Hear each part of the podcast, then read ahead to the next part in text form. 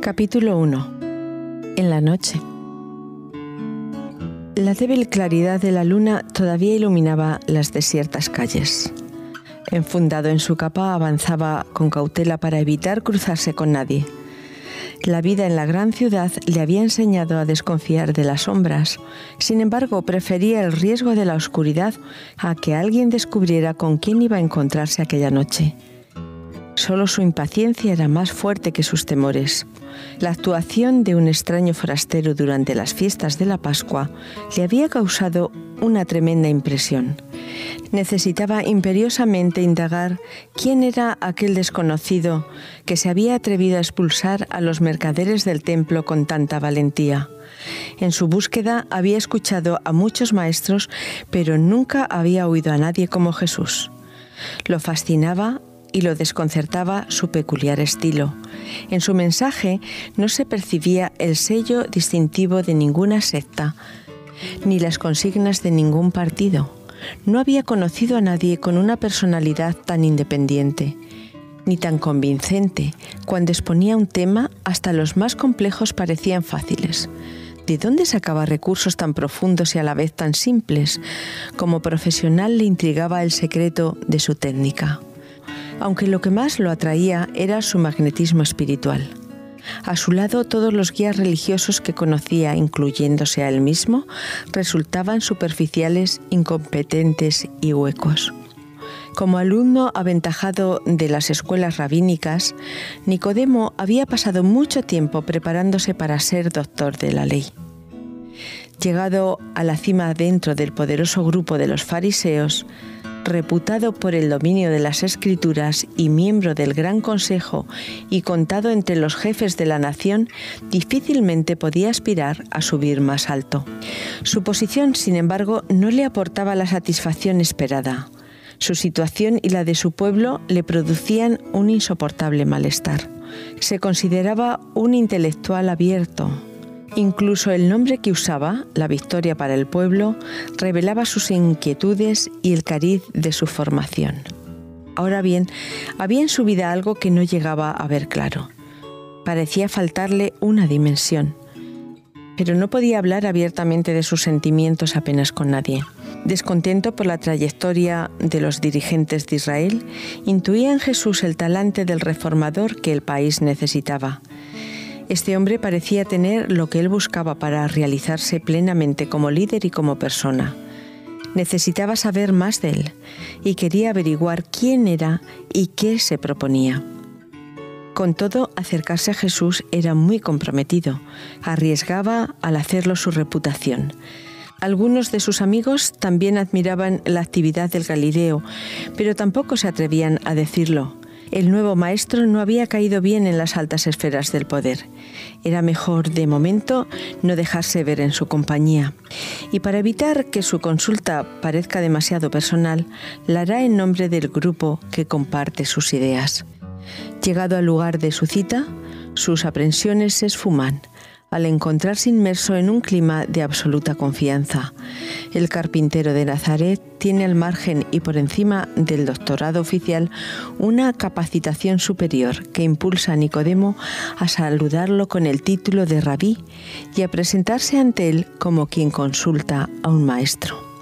La esencia de su conversación, sin duda muy densa, ocupa en el Evangelio de Juan apenas unas páginas. Detrás de lo que el texto transmite y los personajes dicen, podemos descubrir entre líneas lo que no está escrito, pero nos gustaría saber. Nicodemo no sabe cómo empezar. La denuncia de Jesús contra el mercado del templo no es la de un agitador. Ningún político se hubiese atrevido a tanto. Su actitud es la de un enviado de Dios. Pero ¿en calidad de qué? Maestro, sabemos que vienes de Dios, pues nadie podría hacer lo que tú haces si Dios no estuviese con él de un modo tan especial. De haber sido Jesús el fundador de una nueva escuela, le hubiera halagado recibir el homenaje que le tributaba uno de los principales personajes de Jerusalén, y sin duda se hubiera esforzado por asegurarse tan importante seguidor. Pero a Jesús le interesa más despertar conciencias que ganar adeptos. Puesto que Nicodemo se presenta como discípulo, él va a actuar como maestro. Y su primera lección no será la que el alumno pide, sino la que necesita. Nicodemo ha venido hasta Jesús porque espera la venida del Mesías y con ella la reforma que haga reinar a Israel sobre el resto del mundo. Cree que el nacimiento del nuevo orden es responsabilidad humana y quiere saber cómo acelerar su llegada. Jesús, saliendo al encuentro de sus ideas, le dice sin más preámbulos, si quieres de verdad ver el reino de Dios, tienes que nacer de nuevo. Para que tu mundo cambie, tienes que empezar a cambiar tú. Nicodemo queda desconcertado. No entiende lo que Jesús quiere decirle. Que deben enmendarse muchas cosas para que el mundo sea mejor está claro. Precisamente lo que él quiere es un gran cambio pero no ve ninguna relación entre la renovación deseada y una modificación de su propia manera de ser. Volver a empezar, nacer otra vez, nacer de arriba, ¿qué quiere decir el misterioso maestro? La idea de renacer le choca. Una transformación absoluta, radical por su parte, le parece no solo imposible, sino innecesaria.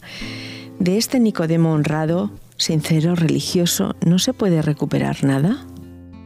¿Es acaso posible romper totalmente con el pasado y comenzar otro camino con mejores supuestos? ¿Podía él llegar a ser otra persona con otros ideales, otras metas muy superiores a los que ya tenía? Si entiende bien a Jesús, debe de poner en entredicho hasta los criterios que considera más seguros e intocables, sus convicciones religiosas. ¿Querrá eso decir que el seguimiento, incluso tan riguroso como el suyo, de su religión no basta para introducirlo en el reino de Dios? Como fariseo piensa que el hombre puede salvarse por su propio esfuerzo mediante el cumplimiento de las leyes divinas. Afirmar que no se halla en condiciones de entrar en el reino de Dios cuando ya se creía en él, que necesita una existencia perfectamente nueva y no nuevas prácticas de perfección, en fin, que se encuentra en un estado espiritual embrionario cuando imaginaba haber alcanzado ya una respetable madurez, ¿no es excesivo? Nicodemo no entiende el planteamiento de Jesús. Su propuesta le parece utópica. Cada uno es hijo de su pasado, de un ambiente familiar y social, de unas circunstancias y de unas vivencias únicas e irrepetibles que lo condicionan en gran medida. Nadie puede prescindir de su historia y pretender realizarse rompiendo con todo y empezando de cero. Pero Jesús insiste. Aún la mejor herencia y la mejor educación religiosa no garantizan la entrada en esa esfera de realidad llamada reino de Dios porque se trata sencillamente de consentir que Dios reine plenamente en nosotros. Y estamos tan lejos de permitírselo que acceder a ello equivale realmente a nacer de nuevo. Nacer de arriba es comenzar a vivir plenamente, porque los seres humanos estamos marcados por la finitud y no nacemos totalmente vivos. Desde que llegamos a la vida, llevamos en el fondo de nuestro ser un germen de muerte. Nacer de arriba es alcanzar la plenitud humana al recuperar la dimensión espiritual que habíamos perdido. Es liberarnos del tupido cascarón que nos envuelve, haciéndonos creer que este mundo que nos rodea es la única realidad. Es abrir los ojos a la luz de otra existencia más verdadera, es descubrir que al conectarnos a Dios, hasta los límites de nuestra vida pueden ser trascendidos. El sentido común de Nicodemo siente vértigo ante lo que empieza a intuir, pero le cuesta admitir su desorientación y abandonar sus puntos de vista. La aclaración que pide suena entre ingenua e irónica. ¿Cómo puede alguien nacer cuando ya es viejo? ¿Lo era él? O consideraba que, aun sin serlo, era demasiado tarde para volver a empezar. Sin embargo, sus objeciones no manifiestan necesariamente torpeza ni mala voluntad. Son propias de alguien que, sabiéndose involucrado, quiere ir hasta el fondo de la cuestión. Su formación y su inercia lo empujan antes de abandonar sus posiciones a verificar la solidez de un terreno en el que no le resulta fácil entrar. Nicodemo no entiende a partir de sus categorías humanas cómo Dios puede cambiar al hombre respetando su libertad. La lección nocturna de Jesús va a mostrarle que la idea de nacer otra vez es menos absurda que la de tratar de salvarse mediante sus propias fuerzas que tenemos infinitamente más garantías de éxito si en lugar de construir nuestra vida a partir de nuestros ideales y recursos humanos, la realizamos a partir del ideal y con la fuerza de arriba. Porque Dios no exige lo imposible, sino que propone lo inimaginable. El nuevo nacimiento no es algo que se nos pide, sino algo que se nos da. Porque nadie puede darse nacimiento a sí mismo. Para nacer se depende siempre de dos, la experiencia del nuevo nacimiento se parece al parto físico hasta en el hecho de que rara vez suele ocurrir sin dolor. En realidad no existe ningún verdadero self-made man. El hombre es incapaz de reconstruirse sin ayuda exterior. Resulta imprescindible que cada ser humano antes tome conciencia de su necesidad de ayuda. Ante la perplejidad de Nicodemo, Jesús le repite lo mismo con otras palabras. Se trata de nacer de agua y del espíritu. Para un doctor en Sagrada Escritura, la mención de esos elementos primordiales, en hebreo la misma palabra designa el aire, el viento, el soplo vital y el espíritu, era una alusión clara a los principios de la creación. El nuevo nacimiento es una nueva creación. Dicho de otro modo, no se trata de un acto humano, sino de una intervención divina. Jesús le explica que en el hombre se dan dos niveles de existencia, uno carnal y otro espiritual. Cada uno transmite la vida que posee. La carne transmite la débil condición humana, el espíritu la fuerza de Dios. Las apariencias humanas suelen quedar, aun con la mejor voluntad, al nivel del bienestar económico, la satisfacción familiar o el prestigio familiar. Y a este nivel el hombre nunca conseguirá llevar a cabo el proyecto total que Dios tiene para él, ni vencerá la debilidad innata a su naturaleza. Lo que es nacido de la carne es carnal. Solo puede ser espiritual lo que nace del espíritu. El hombre solo puede vencer su impotencia espiritual con el poder divino. El nuevo nacimiento supone entrar en una nueva realidad cuyo centro no está en el hombre. Pasar de una vida dependiente, restringida y acotada en el seno del humano a una vida propia, libre y abierta a todas las posibilidades del ser pasar de una existencia antropocéntrica centrada en el hombre a una existencia teocéntrica centrada en Dios, pasar de una realidad condenada a la muerte a una realidad abocada a la vida. Sorprendido por el lenguaje de Jesús, Nicodemo se pregunta cómo es posible ese cambio. Como un leve asomo de ironía, Jesús le ayuda a entrever que es preciso buscar la noción de la vida nueva fuera de los límites de su propia formación religiosa. ¿Tú eres profesor de teología y no lo sabes? Nicodemo sabía mucho. La religión era su especialidad. Se movía en un mundo de argumentaciones teológicas en el que destacaba como erudito, pero aparentemente ignoraba algo muy elemental.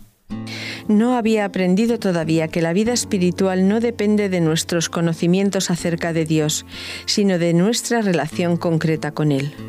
No te extrañe, prosigue Jesús que insista en hablar de volver a nacer sin esperar a que llegues a entenderme. El espíritu es como el viento. Sus efectos se notan sin que sea necesario comprender los mecanismos de su funcionamiento. Al renacer espiritualmente, hombres violentos se convierten en defensores de la paz. Seres bloqueados por el odio son capaces de perdonar. Egoístas profundos se entregan a las más generosas empresas. No importa no saber razonar el proceso de la regeneración. Lo que importa es que se produzca y para ello lo único imprescindible, aunque no suficiente, es el consentimiento de nuestra voluntad. El resto lo trae la poderosa energía de la gracia. No se puede precisar cómo surge. Ahora bien, en un momento dado irrumpe nuestra vida y la transforma. El nuevo nacimiento no se explica, se experimenta, y no una vez por todas, sino cada día. Nicodemo descubre por fin el limitado alcance de sus conocimientos. Ha intentado comprender desde su marco de referencia, pero la creatividad divina no se puede encerrar en ningún credo. El fallo, sin embargo, no radica en sus fuentes, sino en su interpretación, ya que todo el Antiguo Testamento es una continua lección de la increíble iniciativa del amor divino. Pero así como el materialista le cuesta concebir realidades distintas a las materiales, al legalista le cuesta entender que exista algún tipo de relación con Dios distinto al cumplimiento de unas normas. Nicodemo sigue perplejo. En el resto del diálogo el fariseo se mantiene a la defensiva y se limita a hacer preguntas que manifiestan su confusión. ¿Cómo puede ser eso? Estas serán las últimas palabras registradas de su conversación de aquella noche. A partir de ahí, Nicodemo se sume en el silencio y escucha sin interrumpir a un singular confidente que comparte con él la seguridad de sus convicciones. Nosotros hablamos porque sabemos. Nicodemo se basa en tradiciones y teorías, Jesús sabe por experiencia. El fariseo conoce la letra, Jesús vive el espíritu. El doctor busca todavía la luz que ya están propagando unos simples aldeanos de Galilea, una luz que rompe todos los esquemas, empezando por sus expectativas mesiánicas. Él espera un Mesías que reine sobre Israel, pero Dios ha previsto reinar sobre la humanidad entera. Su enviado será rey de todos los que quieran nacer a la vida sin fin en el reino del amor sin fronteras, porque Dios ama de tal manera al mundo que ha dado a su Hijo. Si Dios ama sin barreras y desea la felicidad sin medida, su objetivo al enviar al Mesías no puede ser el juicio, como el grupo de Nicodemos esperaba. El juicio será la última consecuencia de la libertad humana. La misión del Hijo es llevar a la vida, ahora y siempre, no destruir a algunos y salvar a otros, sino traer esperanza para todos. Y como no quiere súbditos forzados, su reino no se impondrá por el poder de la fuerza, sino por la persuasión del amor. El hombre herido de muerte en el fondo trascendente de su ser obtendrá acceso a la nueva vida como quien es curado de una herida mortal. Como Moisés levantó la serpiente en el desierto, el Hijo del Hombre tiene que ser levantado para que todos los que creen en Él tengan vida eterna. Jesús responde finalmente a la gran pregunta que Nicodemo no llega a formular. ¿Qué hacer para alcanzar esa vida? ¿Cómo nacer otra vez? Al apartarnos de Dios, sola fuente de vida, los seres humanos nos hemos condenado a muerte. Nuestra única posibilidad de sobrevivir es conectar nuestra finitud con la eternidad. Nuestro destino depende de la aceptación o la ruptura, acceder a la luz de la vida o alejarse hacia las tinieblas de la nada. En ciertos partos amenazados de muerte, la única opción es una intervención quirúrgica.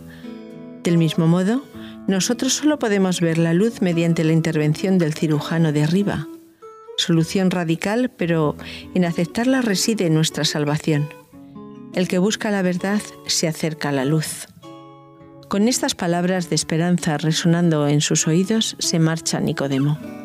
El inquieto intelectual ha encontrado más que un maestro. Sin embargo, aunque se va marcado para siempre por su mensaje desconcertante, le costará mucho tiempo reaccionar a su invitación. Hay nacimientos espirituales muy rápidos y gestaciones increíblemente largas. Nicodemo es el discípulo de la noche, el seguidor de las sombras, el que quisiera ser pero no parecerlo, el que duda no por falta de convicción, sino por falta de valor, el hombre del que dirán y de la cautela, que admira pero que no se atreve a pronunciarse, corriendo hasta el final el riesgo de no salir del grupo de los tibios a quienes, según la metáfora bíblica, Dios vomita de su boca. El que tiene miedo a comprometerse porque sabe cuál difícil es remar contra corriente, que desea cambiar pero no llega a romper la cáscara fosilizada de su yo.